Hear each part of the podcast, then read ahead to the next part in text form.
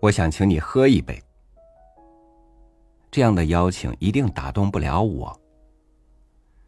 首先，我会想，你有没有和我熟识到要请我喝一杯的地步？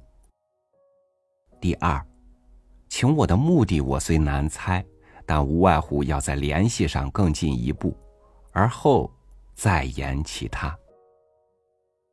其三，我不饮酒，所请非所愿，实在难从。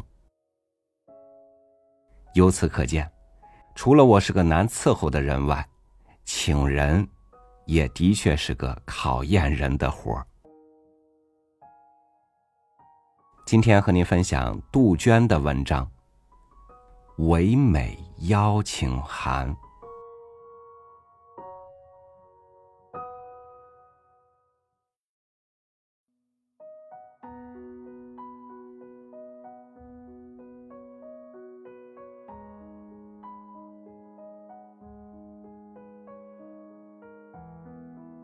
生活在节奏如此之快的现代社会，我们都很向往古人悠哉悠哉的闲适生活。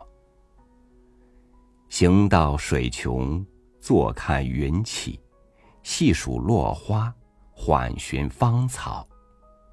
花间饮酒，月下赋诗，林中弹琴，山上访客，浅斟低唱。深意密约，真是说不尽的自由自在。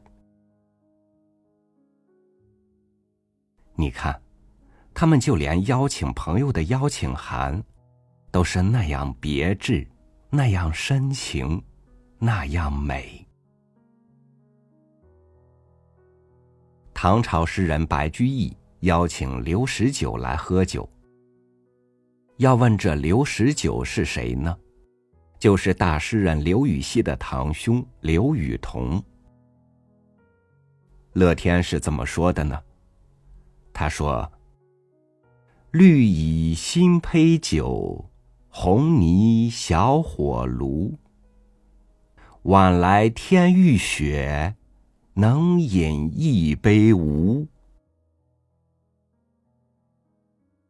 绿色的美酒，红色的火炉，暮色江雪的天空，还有一位惺惺相惜的朋友留门而待。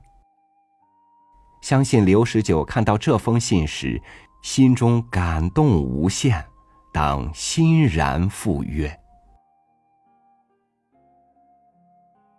后来，白居易去了杭州当刺史。在一个灯火阑珊、星河灿烂的夜晚，他登高望远，面对美景，又想请当地的朋友同饮，于是他写下了这首《江楼西望招客》：海天东望西茫茫，山势穿行。阔腹长，灯火万家城四畔，星河一道水中央。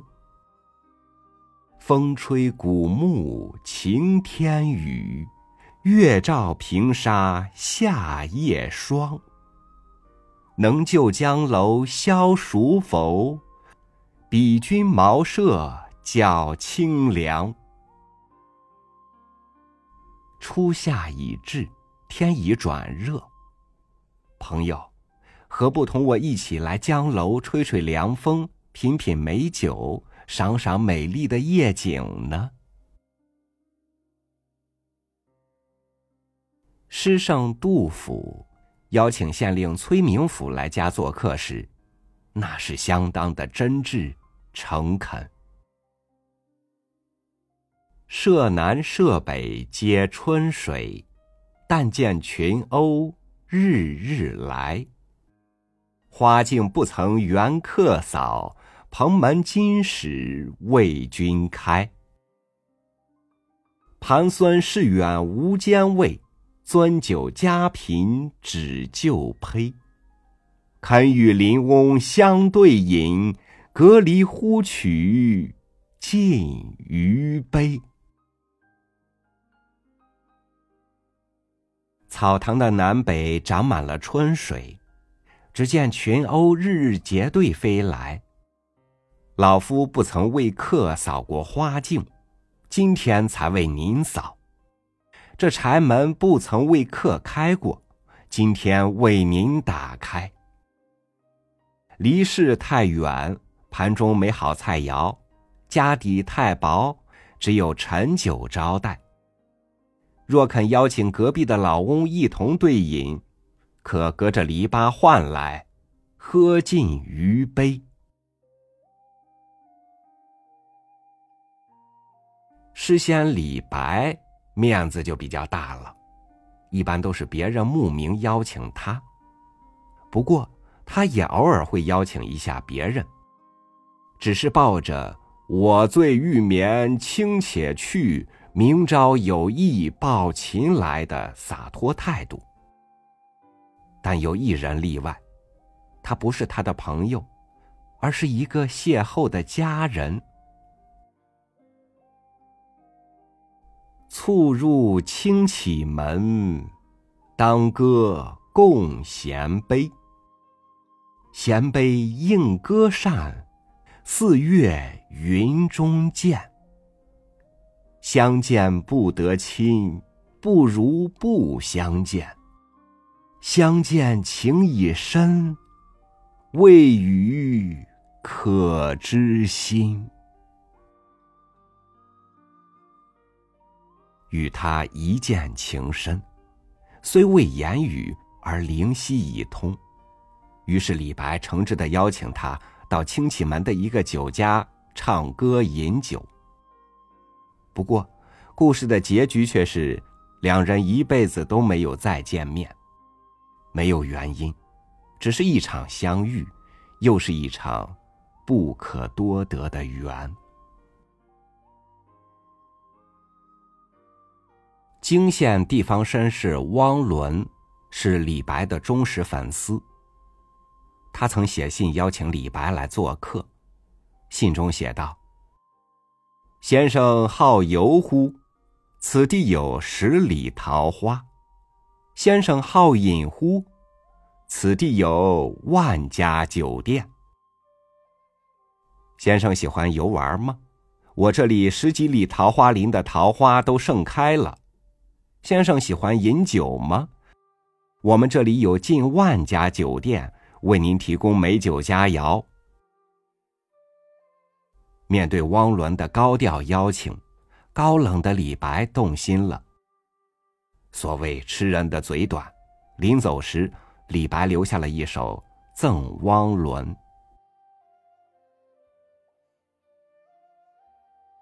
孟浩然有一首《过故人庄》，诗中描写了他到故人家做客的情景。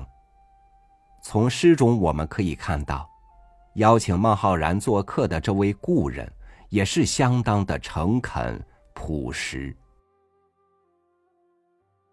故人具鸡黍，邀我至田家。绿树村边合，青山郭外斜。开轩面场圃，把酒话桑麻。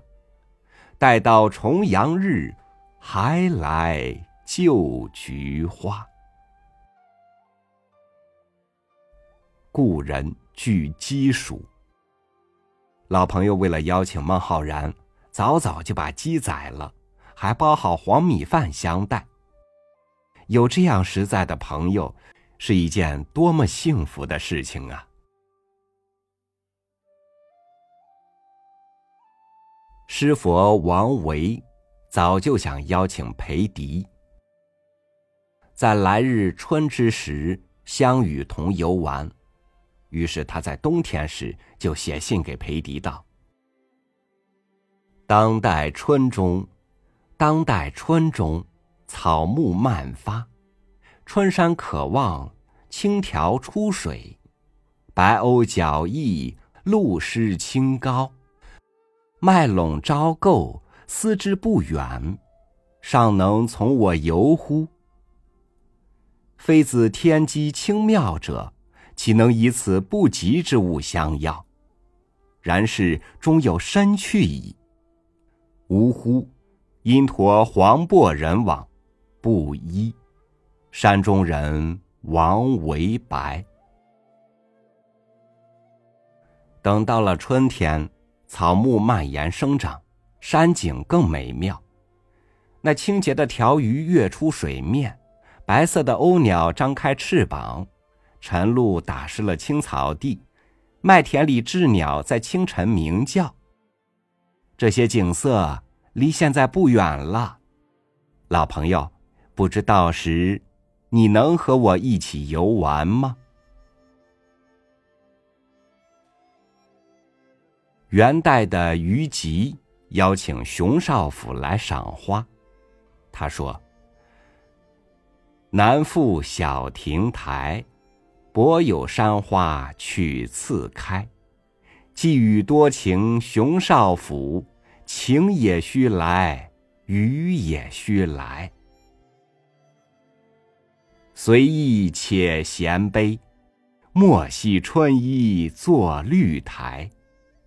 有待明朝风雨过，人在天涯，春在天涯。这熊少府是谁？我们现在不得而知，但可以确定的是，他很幸福。难道不是吗？有虞吉这个翰林大学士，这个性情中人，这个知己这么欣赏他、惦记他，夫复何求？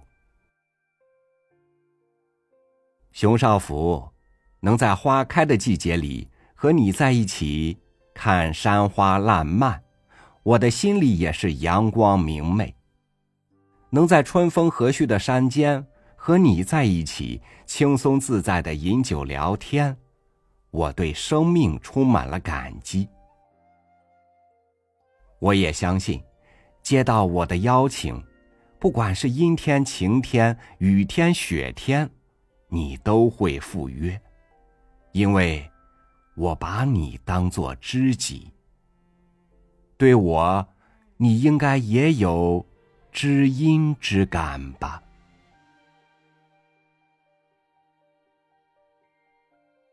曹雪芹在《红楼梦》第三十七回里写探春邀请宝玉去秋爽斋，他怎么写的呢？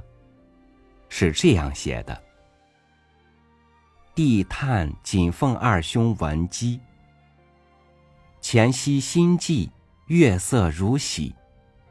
因惜清景难逢，俱忍旧卧，石漏已三转，犹徘徊于铜槛之下。”为防风露所欺，只获采薪之患。昨蒙亲老府主，复又数遣侍儿问妾，兼以先例，并真卿墨迹见赐，何通关惠爱之深在？今因伏击平床楚墨之时，因思及历来古人中楚民攻力敌之场，尤之一些山滴水之区。远招近依，投峡攀援，误结二三同志盘桓于其中，或述祠坛，或开银社，虽一时之偶幸，遂成千古之佳谈。帝虽不才，且同刀西处于泉石之间，而兼慕薛林之际，风亭月榭，悉未厌及诗人，莲杏西逃，或可醉飞银盏。孰谓莲社之雄才独居须眉，只以东山之雅惠让于脂粉。若蒙赵雪而来，帝则扫花以待。此锦凤。这真是一封别致的邀请函，形式美，是花笺上的，应该是唐朝的才女薛涛在成都浣花溪。用桃花水特别制成的那种粉红色的信笺吧，内容尤其美。若蒙赵雪而来，帝则扫花以待，则是两个典故。赵雪而来，是说东晋王子游雪夜访戴的事；扫花以待，则是杜甫诗句“花径不曾缘客扫，蓬门今始为君开”的化用。试问，探春送这么一针美丽的邀请函，宝玉又怎么能不欣然前往呢？初夏将至，小河已露尖尖角。最后一则是清人吴锡奇邀请张传山来家做客，曾写下的一句极美的句子。园中荷花已大放矣，闹红堆里不少游鱼之戏，唯叶多于花，还不能辨其东南西北耳。倘能来，当学藕丝，包莲蓬，尽有月中女儿酒，可以供君一醉。我园中荷花盛开，更有新鲜的莲子、莲藕。还有女儿红好酒，不知君可否赏光，来园中一醉方休。很多时候，非常怀念那些没有电子产品的书信时代。就像小时候，为了一封信而等候，那份焦急、期待，那份隐秘的欢乐与惆怅。是现代的电子时代体会不到的。那时看到拿信的邮递员，真的就像是看见了送信的青鸟。不过还好，现在我们还可以看到古人的邀请函，慢慢回味藏在信件中的美。